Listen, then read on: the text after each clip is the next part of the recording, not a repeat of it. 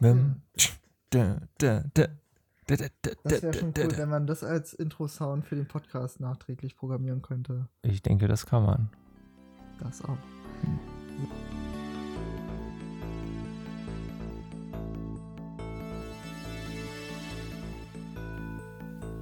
Herzlich willkommen zu einer neuen Folge Cine Royal mit mir, dem Dani, und heute meinem wundervollen Gast, dem Dinjo, der hier neben mir sitzt. Hallo Dinjo. Hallo, hallo, es freut mich sehr, hier zu sein. Na, das freut mich auch, dass du es mal wieder hierher geschafft hast.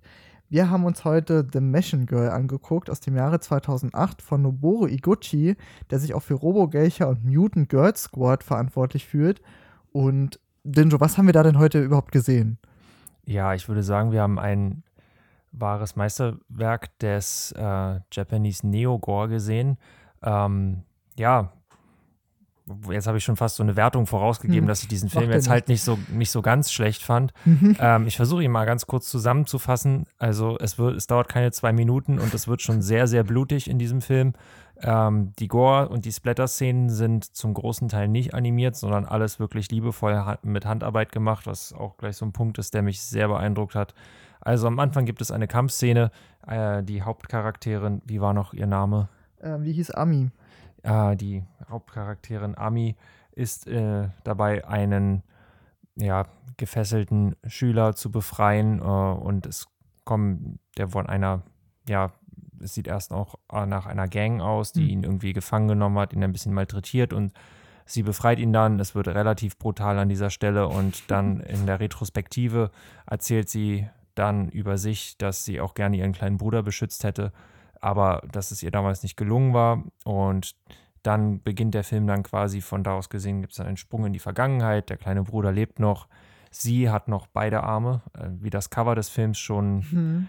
ähm, vorwegnimmt. Genau, vorwegnimmt, verliert sie im Laufe dessen, was dann geschieht, einen weiteren Arm und im Laufe der weiteren Geschehnisse wird dieser Arm durch ein äh, Maschinengewehr ersetzt. Mhm. Daher wahrscheinlich auch der Name des Films Machine Girl. Ja. Liegt nahe. ja. Genau, also Sie verliert ihren kleinen Bruder durch die Machenschaften von üblen Yakuza. Dieser Yakuza-Clan ähm, hat auch, da gibt es einen, ja, der Spross dieses Yakuza-Clans ist auch im Schüleralter. Der Name von ihm ist Sho Kimura mhm. und ähm, der ist hauptsächlich verantwortlich für den Tod ihres kleinen Bruders. Sie schwört Rache zu nehmen, aber es ist natürlich, ähm, um an Sho Kimura zu kommen, dazwischen liegt dann halt die kompletten Handlanger der äh, Hattori Hanzo-Dynastie. Genau, der Name war Hattori Hanzo. Den, diesen Namen kennt man ja noch ein bisschen aus einem anderen Film. ja, also, Kill Bill, wer, wer es jetzt nicht gerafft hat, aber raffen sollte. Genau, ja, halt aus Kill Bill, aber scheinbar. Ähm, wir hatten es kurz recherchiert. Hattori Hanzo scheint ein Name für ein Schwert zu sein. Mhm. War, das, war das richtig? ja, das hat Quentin Tarantino sich nicht selber ausgedacht. Okay, gut. Also es wurde hier kein äh, Plagiat vorgenommen. Ja, aber das war durchaus dann auch ein passender Name für diesen Clan, weil Schwerter kommen natürlich auch zum Einsatz und sie werden auch von dem Hattori Hanzo-Clan in diesem Film benutzt. Das kann ja. ich, glaube ich, ohne Spoiler an dieser Stelle verraten. Ja, ähm, ja. und ja. im Laufe des Films, also es handelt sich im Großen und Ganzen darum, dass die große Schwester ihren kleinen Bruder rächen will und dabei in den Konflikt mit dem Hattori Hanzo mhm. Yakuza-Clan kommt. Ja. Ja, das hast du so gut und spoilerfrei zusammengefasst. Ähm, das ist halt auch wieder so ein Film, wo wir nicht allzu viel vorwegnehmen wollen, weil, wie Dinjo schon in der Einleitung gerade gesagt hat, es handelt sich um einen Neo-Gore-Film. Wie heißt das äh, Subgenre? Ähm, ich habe ein bisschen dem Cover von der DVD gelesen mhm. und es, da wurde Wert darauf gelegt, dass es nicht Tokyo Neo-Gore heißt, weil nicht alle diese Produktionen aus diesem Genre aus dem Raum Tokio kommen, mhm. sondern dass es genauer, aber auch ein bisschen sperriger Japanese Neo-Gore genannt ah, werden sollte. Mhm. Einfach um die Gesamtheit der japanischen Filme innerhalb dieses Genres ab, ja, mit dem Begriff dann entsprechend ja, mitzunehmen. Ja.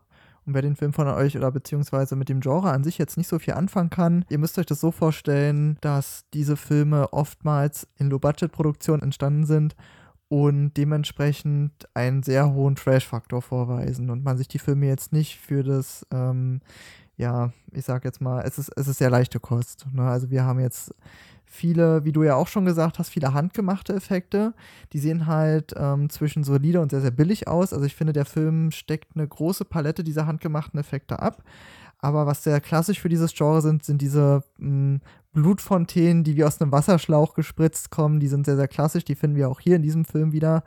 Ähm, und wenn dann mal CGI dann doch ans Tageslicht kommt oder seine Verwendung dort findet, dann ähm, sieht es dementsprechend billig aus. Der Film ist von 2008, dementsprechend sind die Effekte jetzt nicht ganz State of the Art, was das CGI angeht.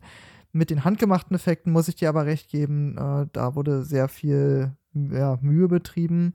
Und ja, also auch wie ihr der Story-Zusammenfassung von Ninja gerade entnehmen konntet, liegt der Trash-Faktor hier auch wieder im Vordergrund und ihr werdet jetzt nicht auf ähm, inter, äh, auf, auf intellektueller Ebene großartig gefordert. Man guckt es für den Spaßfaktor. Und hatten wir Spaß beim Gucken des Films, Dinjo? Ist es denn ein guter Vertreter des Subgenres? Ähm, ja, würde ich, würd ich an dieser Stelle so bestätigen. Und ich würde dann auch ein bisschen jetzt dagegenhalten, weil du hattest mhm. jetzt erwähnt, dass es wirklich ein Trash-Film ist mit einem großen Trash-Faktor. Mhm. Aber ich, aus meiner Sicht war sicherlich, man hat das Low Budget gesehen, man hat gesehen, dass es auch eine gewisse Ironie darin gab, wie sie diese Effekte eingebaut haben. Mhm. Und das sollte jetzt nicht auf dem, äh, der Fokus sollte nicht auf dem Schock liegen. Mhm. Also es wurde sehr blutig, aber in einer Art und Weise blutig, dass es einen halt nicht schockt, sondern dass es ein bisschen ja billig, trashig oder auch ein bisschen ironisch wirkt. Mhm. Aber ich fand, dass dieser Film nicht komplett trashig war, weil zum mhm. Beispiel, was mich beeindruckt hat, war die Kontinuität und die Schlüssigkeit der Handlung, die abgebildet wurde. Es gab keine Plotholes. Ich habe genau geguckt. Es waren eigentlich äh, zwischen die Erzählung war, war sehr, sehr homogen und sie war auch, sie war auch durchdacht. Und das ist gerade etwas, was ich bei so Filmen, wo die halt trashig sind, wo so ein bisschen alles egal ist, dass man das dann auch so ein bisschen bei der Story sieht. Und das habe ich hier halt nicht gesehen. Mhm. Also, ja, ich, äh, was war die Frage, ob es Spaß gemacht hat? Ja, hat Spaß gemacht, ja. ja, Spaß gemacht hat er mir tatsächlich auch. Ich muss halt ähm, sagen, ich stimme dir da schon zu. Ich fand ihn streckenweise trotzdem etwas langatmig, obwohl er so homogen gewesen ist. Der hat eine Laufzeit von 97 Minuten, das ist okay und hat auch gut unterhalten. Er ist halt sehr vorhersehbar. Also nicht nur, dass wir am Anfang des Films schon mitten in, ins Ende geschmissen werden und schon wissen, wie er ungefähr ausgehen wird, ähm, sondern großartige Überraschung hätte jetzt nicht bereit. Die Überraschungen liegen halt dahingehend versteckt, dass man eben nicht vorher weiß, welcher Gag als nächstes gespielt wird, wie der Film halt als nächstes überspitzt dargestellt wird und ähm, was sich die, was sich der ähm, Regisseur jetzt da noch ähm, hat einfallen lassen, um uns zum Schmunzeln zu bringen, was den, was den Trash-Faktor angeht. Würdest du mir dahingehend dann zustimmen? Dahingehend würde ich zustimmen, ja. Also mhm. Also Überraschung hatte dieser Film würde ich sagen, auch eher dann auf der visuellen Ebene, was die Handlung anging, wusste man schon, äh, da war der Film auch, da war der Film ja auch weitestgehend ehrlich von, von Anfang an, was einem geboten wird.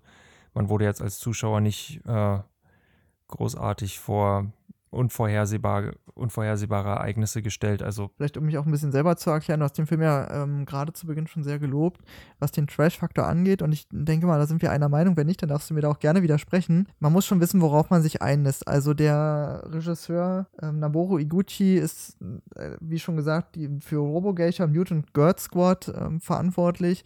Das sind Filme, die auch diesem Genre zuzuordnen sind und dementsprechend sehr ähnlich sind, aber trotzdem einen sehr hohen Unterhaltungsgrad haben.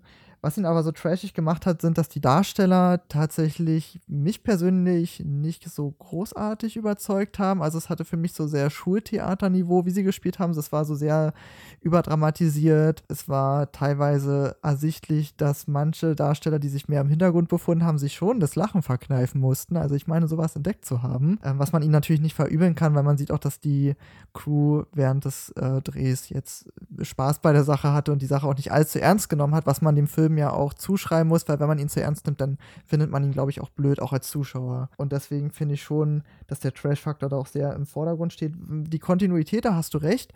Da wurden jetzt keine großen Plotholes verursacht. Wir hatten ein paar Continuity-Fehler, dass wir einen Establishing-Shot von außen hatten, wo es wirklich düster war, grau.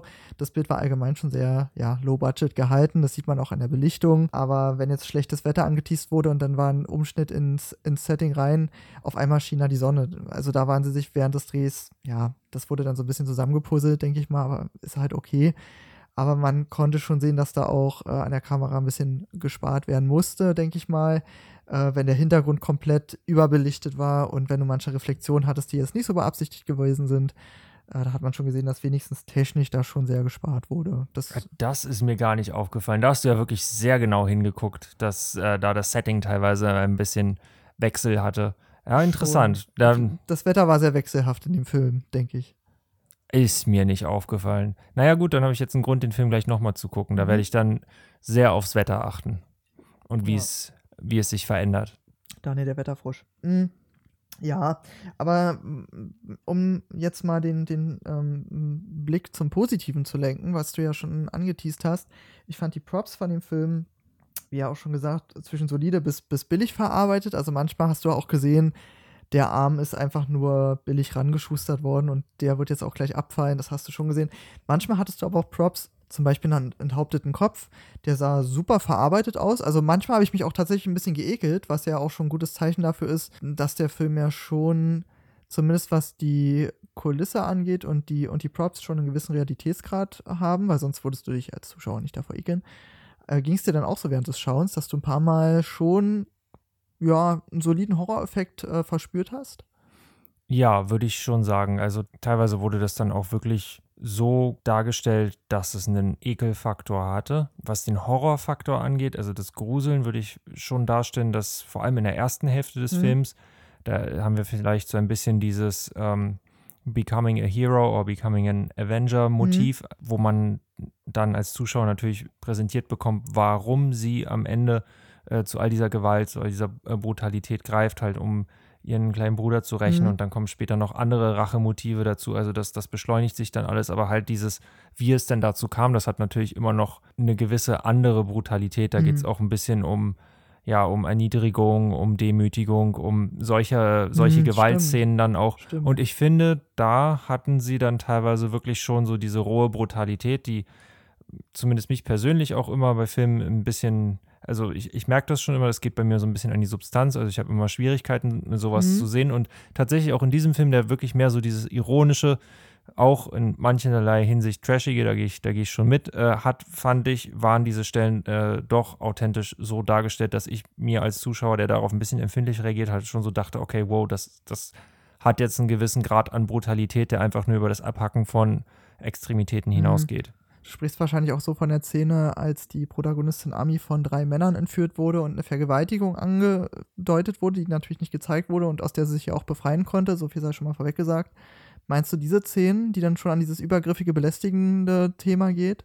Ähm, genau, diese Szenen meine ich quasi, wo dann die Protagonistin oder jemand anders ganz speziell irgendwie in einer, irgendwie gefangen war, irgendwie gefesselt, irgendwo. Mhm halt in der Bewegung eingeschränkt und wo dann entsprechend andere Akteure mit denen so ein bisschen freie Hand hatten. Also diese Vergewaltigungsszene, die auch sehr am Anfang vom Film war, ist deswegen, glaube ich, jetzt auch nicht so der schlimme Spoiler. Also mhm. die, die ja nochmal gut ging, das war ja okay, aber das ist dann im Laufe des Films, also man, sie verliert ja einen Arm, das ist ja auf dem Cover, also das, das geht dann auch an manchen Stellen einfach nicht gut aus, solche mhm. ähnlichen Situationen.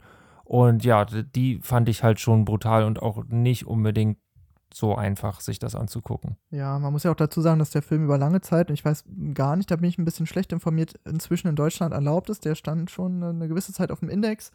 Heute ist es natürlich ein bisschen einfacher, an diese Sachen ranzukommen. Und wir dürfen ja auch drüber sprechen, deswegen ist das schon okay. Ähm, das sollte man aber halt auch wissen, wenn man sich den Film zu Gemüte führt. Er ist sehr trashig, die Effekte sind halt teilweise low budget oder äh, durchgängig low budget, aber dadurch, dass der Regisseur schon neben seiner pornobiografischen ähm, Filmografie ein bisschen Ahnung hat, auch im ähm, Splatter-Genre schon tätig war. Und du siehst, da freut sich natürlich das Gore-Herz beim Schauen sehr darüber, dass wir jetzt nicht nur den reinen billigen Trash-Film haben, sondern auch den einen oder anderen soliden Effekt. Es gab natürlich auch Effekte, die so absurd gewesen sind, aber du weißt halt, in diesem Genre ist es typisch, dass es halt mit Absicht ist und du kannst dem Film das nicht als schlecht ankreiden. Ganz genau. Ich denke, dass das dann gewollt war, besonders in den Situationen, wo es irgendwie lächerlich oder lustig war und einfach. Mhm absolut unrealistische Blutfontänen, mhm. die wie ein mhm. roter Nebel dann aus weiß der Geier, welchen gerade frisch abgehackten Körperteilen mhm. rauskommen.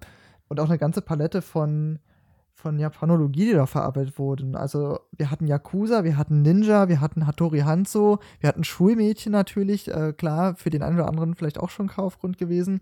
Also da war wirklich schon sehr viel Fanservice auch geboten. Ähm, den ein oder anderen Panty-Shot hatten wir.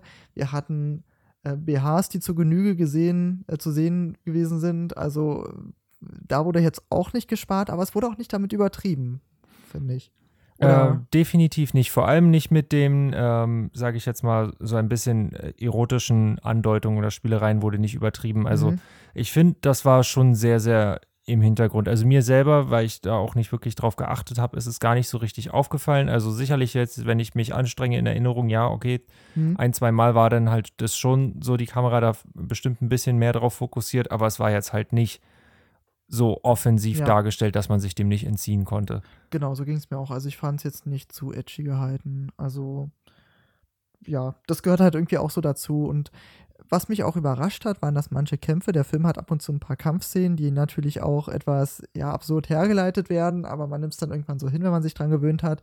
Und die fand ich teilweise schon echt kreativ gehalten. Also da hatten wir eine Szene, da kämpft äh, Ami gegen, gegen Mickey. Das ist die äh, Mutter einer späteren Hinterbliebenen und die tun sich dann auch zusammen. Beide sind auch auf dem äh, Cover zu sehen und eigentlich so das, ja, wie sagt man, Sie, ja, sie formen äh, für eine gewisse Zeit des Films ein dynamisches Duo. Genau, das lässt sich ganz gut sagen. Und bevor es dazu kommt, ist es klassisch, dass sie erstmal gegeneinander kämpfen müssen, um sich erstmal gegenseitig zu beweisen. Und das artet dann in so eine Art Armdrücken aus, was dann auch visuell genauso dargestellt wird. Und das fand ich so cool gemacht. Ich weiß nicht, ist dir die Szene auch so aufgefallen? Ja, das war, das war eine fantastische Kampfszene. Das war auch von der, ja, einfach auch von der, äh, Bewegungsdynamik oder? Von der Bewegungsdynamik, aber auch von der übertragenen Bedeutung, dass es dann am Ende halt wirklich so dieses Kräftemessen, dieses mhm. Armdrücken mhm. war und ja. ähm, das war schon, also da wurde, in dieser Szene wurde sehr viel gesagt, ohne Worte zu benutzen. Das war cool.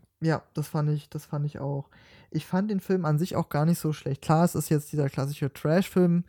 Ähm, er hat mich auch ein bisschen an Tokyo Gore Police erinnert.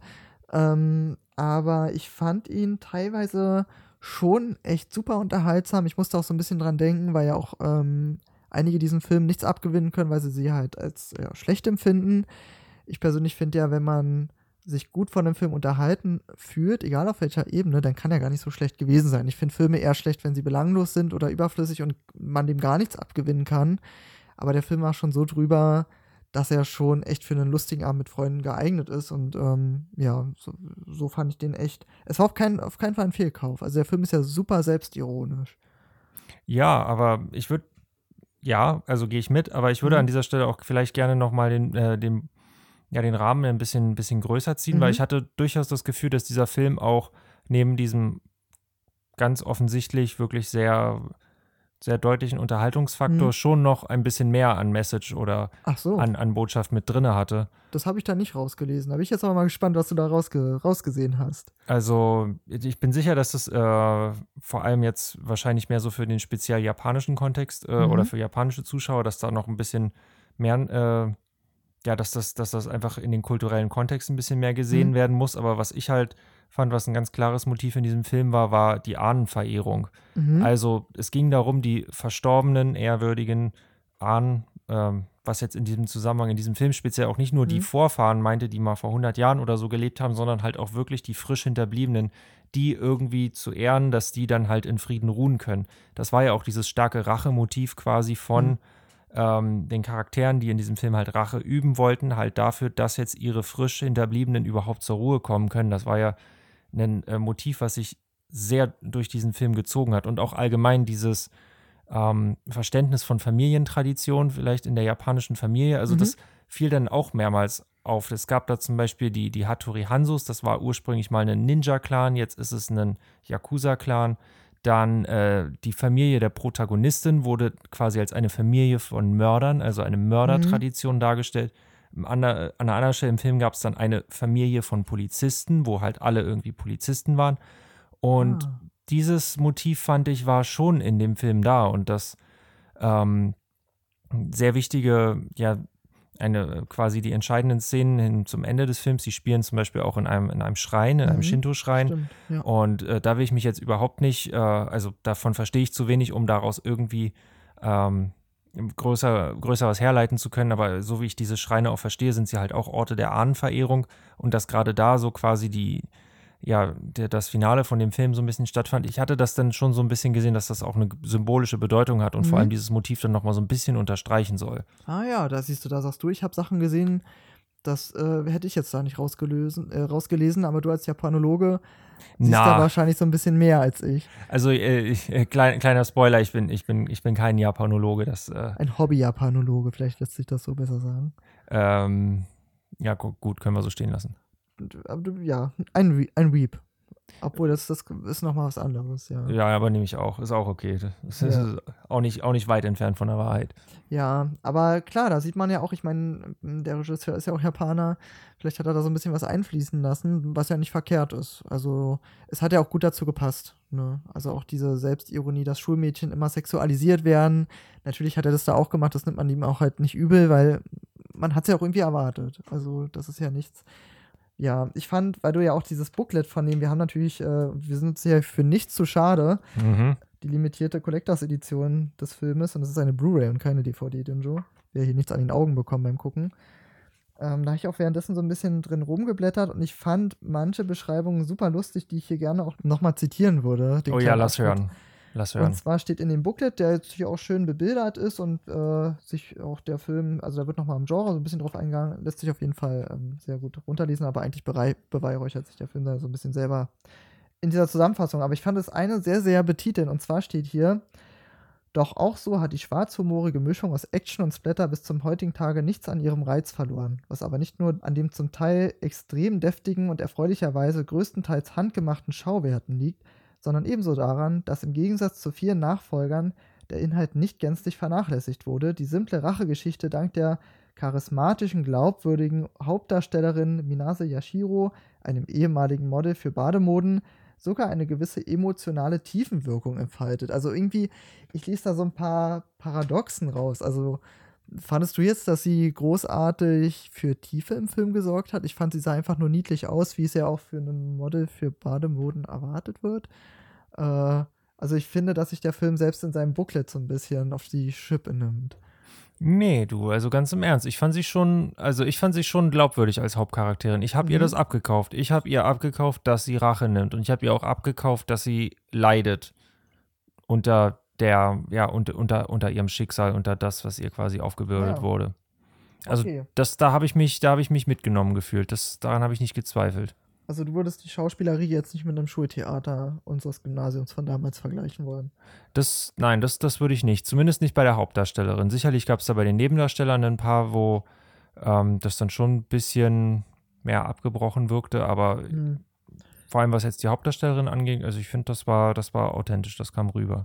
Okay, dann ähm, liegt das ja im Auge des Betrachters. Ich fand zum Beispiel, aber vielleicht sind wir uns da ja einig, äh, nicht, dass wir uns hier heute noch zanken, lieber Dinjo, und das hier in einer Kissenschlacht endet. Mhm. Dass, dass die Bösewichte, ist auch so ein Kinderwort, ne, die Bösewichte, also die, die Antagonisten des Films, so ein bisschen aussahen wie, wie so Zauberer. Also was ja auch an den Kostümen gelegen hat. Der eine hatte die ganze Zeit so eine Glitzerweste an und sie hatte so ein, ja, wie, wie nennt man das, so ein Varieté-Kleid an. Darunter ja. haben sich dann äh, so, so ein so Metallbohrer-BH äh, versteckt, was man noch am Ende des Films sieht. Äh, auch ein kleiner Spoiler, aber das äh, unterstreicht nochmal diese Absurdität des Films und der Kostüme. Ich fand, dass die wirklich so ein bisschen lächerlich ausgesehen haben, was die Kostüme angeht. Äh, ja, also die waren schon relativ schick hergemacht, da die, die, die Yakuzas. Das also, waren so Ede-Yakuza. Ja, also das wirkte ja, das war, das war sicherlich, das war sicherlich überzeichnet. Also das war jetzt nicht minimalistisch, einfach der schwarze Anzug mit der schwarzen Krawatte und dem mhm. weißen Hemd, wie man es halt auch in anderen Filmen häufig so dargestellt gesehen hat. Das waren dann mehr so die Helfer von den, von dem eigentlichen Yakuza, klar, die so gekleidet waren, aber die Yakuzas selbst, die waren schon ja. sehr, sehr stark überzeichnet und äh, vor allem da der Familienvater, der hatte auch eine sehr, sehr ausdrucksstarke Mimik. Ich mhm. meinte dann irgendwann auch, als wir den Film geguckt haben, sieht so ein bisschen aus wie so ein Kabuki-Schauspieler, ja. so aus dem traditionellen japanischen Theater.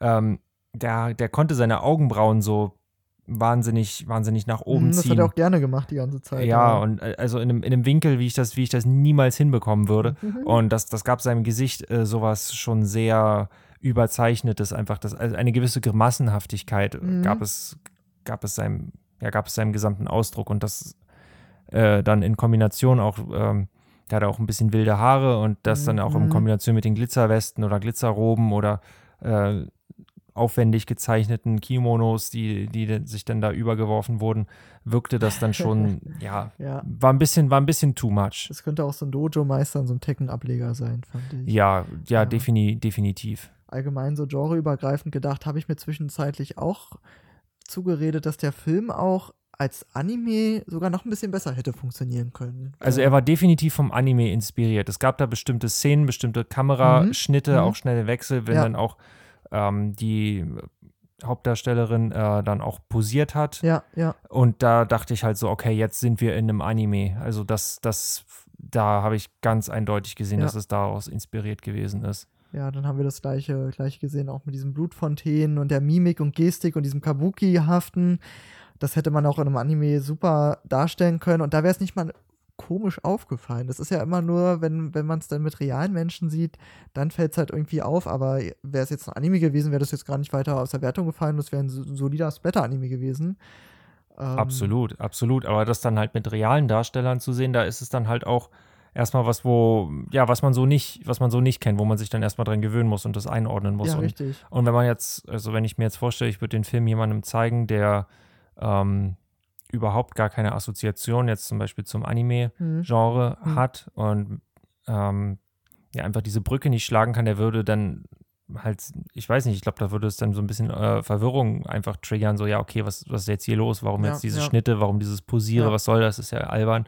Ja, Aber ja, okay, das, das war halt irgendwie schon eine klare Referenz und natürlich auch ironisch. Ja, was so in JoJo's Bizarre Adventure so völlig normal gewesen wäre, wirkt hier jetzt, äh, etwas, etwas verstörend, aber das, das äh, gehört ja auch irgendwie dazu in dieser Art von, von Filmen. Ähm, ich finde, es hatte so ein bisschen was für die frühen Ninja Sex Party Musikvideos, wenn du dich erinnerst, wenn dann ab und zu mal so ein Dummy durchs Bild geflogen ist. Man sieht, das war jetzt nicht der wirkliche Mensch, das war jetzt einfach nur eine Puppe und solche Sachen. Vielleicht auch die Kimono, wer weiß. Ähm, auf jeden Fall sehr, sehr empfehlenswert. Aber ich habe mich zwischendurch so gefragt, wir landen ja irgendwie immer wieder in dieser Situation, seit wir uns kennen. Ich meine, wir kennen uns ja schon seit mittlerweile Uff, lange, über ein- ja, eine 12, Dekade bestimmt 13 schon. Jahre. Ja, ja. irgendwie sowas in dem Dreh. Wir landen ja irgendwie seither immer wieder in der Situation, dass wir zu zweit vor einem Fernseher sitzen und die merkwürdigsten Trash-Filme gucken. Und ich habe mich zwischenzeitlich mal gefragt, wo für uns so der Reiz daran liegt, solche Filme ja trotzdem zu konsumieren, obwohl wir ja wissen, tiefgründig gibt es da bestimmt schon viel, viel besseres und größeres und wichtigere Filme und trotzdem gucken wir diese trashigen Nischenfilme, vorzugsweise aus dem asiatischen Raum. Warum machen wir das? Also hast du da irgendeine Theorie? Ähm, für mich sind diese Filme immer in, in gewisser Weise, ich sage das jetzt mal in Anführungszeichen, eine Grenzerfahrung. Mhm. Einfach zum einen, weil sie ein, ja, aus der, weil sie von einem Kulturkreis kommen, der wirklich anders ist als unserer westlicher Kulturkreis hier. Also es ist wirklich eine andere Perspektive. Mhm. Und ähm, was ich auch immer sehr spannend finde, ist ja auch zum großen Teil, also ich bin sicher, dass dieser Film hauptsächlich fürs japanische Kino gemacht wurde. Also klar, diese äh, japanischen ähm, Alternativfilme, die haben eine gewisse Karriere auf internationalen Filmfestivals, kriegen dann da auch meistens immer irgendwelche Preise, einfach weil sie irgendwie was Besonderes sind. Mhm. Ich bin sicher, dass auch bei diesem Film passiert. Wenn man da jetzt nochmal genauer recherchieren würde, würde man da sicherlich auch, äh, auch sowas finden. Aber Mhm. ich finde einfach spannend, das ist ein Film, der wurde quasi hauptsächlich fürs japanische Publikum wahrscheinlich gemacht und das ist einfach für mich irgendwie spannend, mir das, ja, mir das anzugucken, weil es Mhm. halt wirklich äh, ja einmal eine ganz andere Perspektive ist und zum anderen auch, ähm, finde ich, haben diese Filme, also was mich eigentlich noch mehr interessiert, ist einfach ihre kreative Freiheit.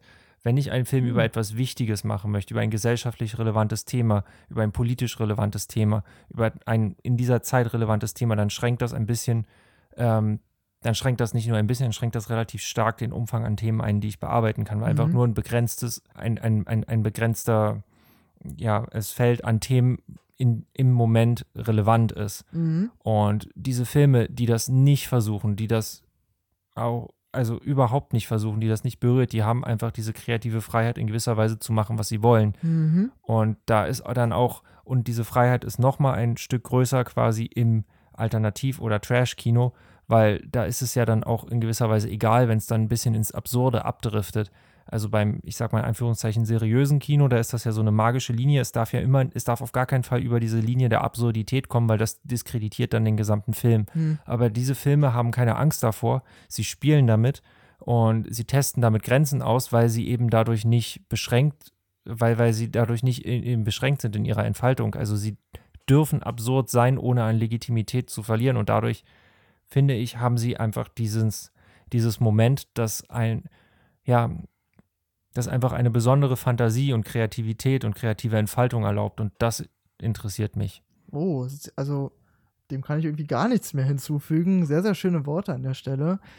Ähm, das finde ich halt auch. Ich finde, man stumpft halt, so wie man hier vielleicht bei der Gewalt abstumpfen könnte, stumpft man eher bei Hollywood-Kino an der ganzen filmischen Machart irgendwann ab. Wenn man wirklich nur noch amerikanisches Netflix-Popcorn-Kino konsumiert, dann habe ich irgendwann, bin ich irgendwann satt geworden. Ich habe irgendwann Lust gehabt, über den Tellerrand zu gucken und wieder mehr japanisches Kino zu gucken oder wenn ich ein bisschen was anderes gucken möchte, die koreanische Filmart äh, unterscheidet sich ja dann auch nochmal sehr zum mhm, japanischen ja. Kino dann werde ich, also da wird ein anderer Hunger bei mir befriedigt und äh, danach ähm, gelüstet es mich gerade irgendwie total. Und selbst wenn es nur so ein Machine Girl ist, der sich, wie du schon sagst, so komplett kreativ entfaltet und du siehst einfach, die Leute hatten Bock, da irgendwas zu machen. Die hatten nicht viel Geld, aber das Geld, was sie hatten, haben sie sehr sinnvoll angelegt und äh, haben das auch mit einem mit Augenzwinkern ähm, durchgeführt und das finde find ich irgendwie schön. Das hat sich für mich auch so angefühlt, als hätte ich irgendwelchen, ja, als hätte ich mir so ein Schulprojekt angeguckt, wo, weiß ich, fünf Leute richtig Bock hatten, das Ding durchzuziehen und das äh, und Spaß zu haben und das Ding dann am Ende irgendwo hochzuladen und zu vermarkten. Äh, ungewiss, ob es überhaupt irgendwas einspielt. Und das fand ich irgendwie sehr, sehr, sehr, sehr schön. Und dieser Spaß hat mich schon angesteckt. Und ähm, auch wenn es gar nicht zur Haupthandlung dazu zählt, auf der Blu-ray-Version, die wir haben, ich weiß nicht, wie es auf der Standard-Version ist, wie gesagt, wir haben die limitierte Collectors-Edition, ist nochmal ein 20-minütiger Kurzfilm zu sehen, der ach, nach der ja, Handlung anknüpft. Ja. Und ich fand das Ende des Hauptfilms etwas unrund und verwirrend. Also ich fand ihn sehr abrupt. Ich will diesbezüglich jetzt gar nicht spoilern, aber ich mhm. war ein bisschen verwirrt. Ähm, und dann haben wir nochmal in den Extras geschaut und gesehen, hey, hier ist nochmal ein Kurzfilm, gucken wir ja. uns den nochmal an, der jetzt irgendwie auch nur auf der Blu-ray zu sehen ist. Und daran, also da waren wir uns dann ganz sicher, okay, die Leute hatten Bock, den Film zu machen, weil man sieht in diesem Kurzfilm praktisch alle Leute, die wirklich in tausend Teile in diesem Film zersprungen sind, entweder handgemacht oder im, im mäßig guten CGI, die standen halt wieder und haben gesagt, ja, ich bin der, der nicht sterben kann und jetzt kämpfe ich nochmal gegen dich. Und du siehst, ja, scheinbar hatten die noch so ein bisschen Mat also Bandmaterial übrig. Der Regisseur hat gesagt, komm, wir, wir machen uns nochmal einen Spaß draus und drehen irgendwie so eine Selbstparodie. Und das fand ich nochmal sehr, sehr lustig und hat den eigentlichen Hauptfilm für mich nochmal viel sympathischer gemacht. Ja, absolut. Also dieser 20-minütige Kurzfilm, ich meine, den hatte ich auch vorher schon mal auf YouTube gesehen unter der mhm. sehr, äh, ja, stereotypen Überschrift Weird Japanese Movie. Ähm, muss ich mal aus Zufall irgendwann mal draufgeklickt äh, haben. Ja. Also ein bisschen mit dem Material aus diesem Film, war, aus diesem Kurzfilm war ich schon vertraut, aber ja, das war halt einfach nur so, okay, Leute, wir haben noch ein bisschen Budget, wir haben noch ein bisschen Band übrig. Mhm. Wir, ma wir, wir machen jetzt einfach irgendwas. Und es war, also ja, das hat das, das hat das Ganze noch viel ehrlicher und noch viel sympathischer gemacht, weil das war dann, mhm. da gehe ich dann mit, das war dann wirklich Trash und das war wirklich absurd. Ja, ja. Und ja, und es, es war aber einfach mit auf dieser Blu-ray drauf und das, das. Das nimmt man dann halt mit. Ne? Ja, das ja. nimmt man dann halt mit, genau. Ich denke, alles weitere, was wir jetzt erzählen würden, müsste dann doch ins Detail von der Handlung gehen und da. Ja. Äh, glaube ich, ist es dann besser, wenn wir das eher für uns behalten, um dann die ja. Gefahr von Spoilern nicht zu groß werden zu lassen. Ja, ich denke, wir können ein Resümee ziehen für den Film. Ja, also mir hat der Film sehr, sehr gut gefallen. Ich bin mir inzwischen nicht sicher, ob er jetzt in Deutschland frei verkäuflich ist. Äh, die Regelung hat sich jetzt immer so ein bisschen geändert. Auf jeden Fall war er immer für lange Zeit auf dem Index in Deutschland, aber wen juckt's? Dafür ähm, gibt es ja andere Importhändler und wenn ihr mal die Gelegenheit habt, an diesen Film zu kommen oder ihn euch irgendwie ausleihen könnt, ich denke mal, auf Streaming-Plattformen wird es hier ein bisschen schwer, ähm, gönnt euch den, wenn euch Tokyo Gore Police und Robo Geisha gefallen hat, dann wird der Film euch auch super unterhalten. Ich könnte mich jetzt gar nicht auf eine Bewertungsskala festlegen, weil der Film wirklich seine ganz eigenen Maßstäbe setzt und sich dessen auch bewusst ist.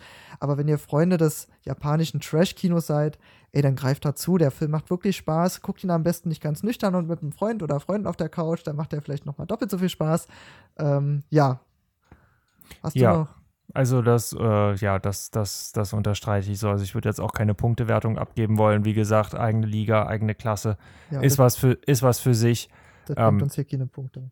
Ganz genau. Ja. Und ähm, wenn man mit der Erwartung, also wenn man da mit der richtigen Erwartungshaltung rangeht an diesen Film und der Film ist sehr ehrlich damit, was einem serviert wird, dann ja. wird man auch nicht enttäuscht. Also das, was einem der Film verspricht, das liefert er auch. Uhu, naja, also das besser kann man es ja gar nicht abschließen. Draußen fängt hier schon der Regen an, wenn ihr es hört. Wir machen es uns jetzt zu zweit im Bett schön muckelig. Ähm, abonniert uns auf Instagram Cine-Royal, auf Facebook nur Cine-Royal, da fehlt der Unterstrich, das war ein bisschen dumm, egal. Ähm, Anregung, Kritik, am besten auch Lob, schöne Bilder, schickt uns gerne alles, was ihr habt. Äh, Willst du noch jemanden grüßen, lieber Dinjo? Oh nee, grüßen mache ich nicht. Das ist so, das ist so Autobahnradio-mäßig, wenn dann da Leute anrufen und sagen, ja, grüß mal irgendwen. Ich glaube, nie hat irgendjemand diese Grüße empfangen. Das ist doch so unwahrscheinlich. Nee. Ja, also ich habe, äh, wir bekommen ja schon einige Zuschriften, mehr als ich dachte. Also das ist schon echt krass. Vielen Dank an der Stelle dafür. Äh, gehen wir dann in der nächsten Folge ein bisschen mehr drauf ein. Unter anderem unsere Probehörerin Fabiana, äh, die irgendwie nie gegrüßt wird. Ja, du bist unser Only-Fan, Top Nummer 1. Wir grüßen dich an dieser Stelle. Vielen Dank, dass du unsere Folgen immer Probe hörst. Vielen Dank an unsere Leutchens und Fans, die immer noch bei der Stange sind. Äh, wir freuen uns über die unzähligen Zuhörer, die wir erhalten und die ganzen Zuschriften und die tollen selbstgemalten Bilder. Und ja, bleibt weiter dran. Wir machen weiter für euch und gucken Filme für euch, damit ihr sie nicht mehr schauen müsst. Und bis zum nächsten Mal. Ganz genau so machen wir es. Bis zum nächsten Mal. Ciao.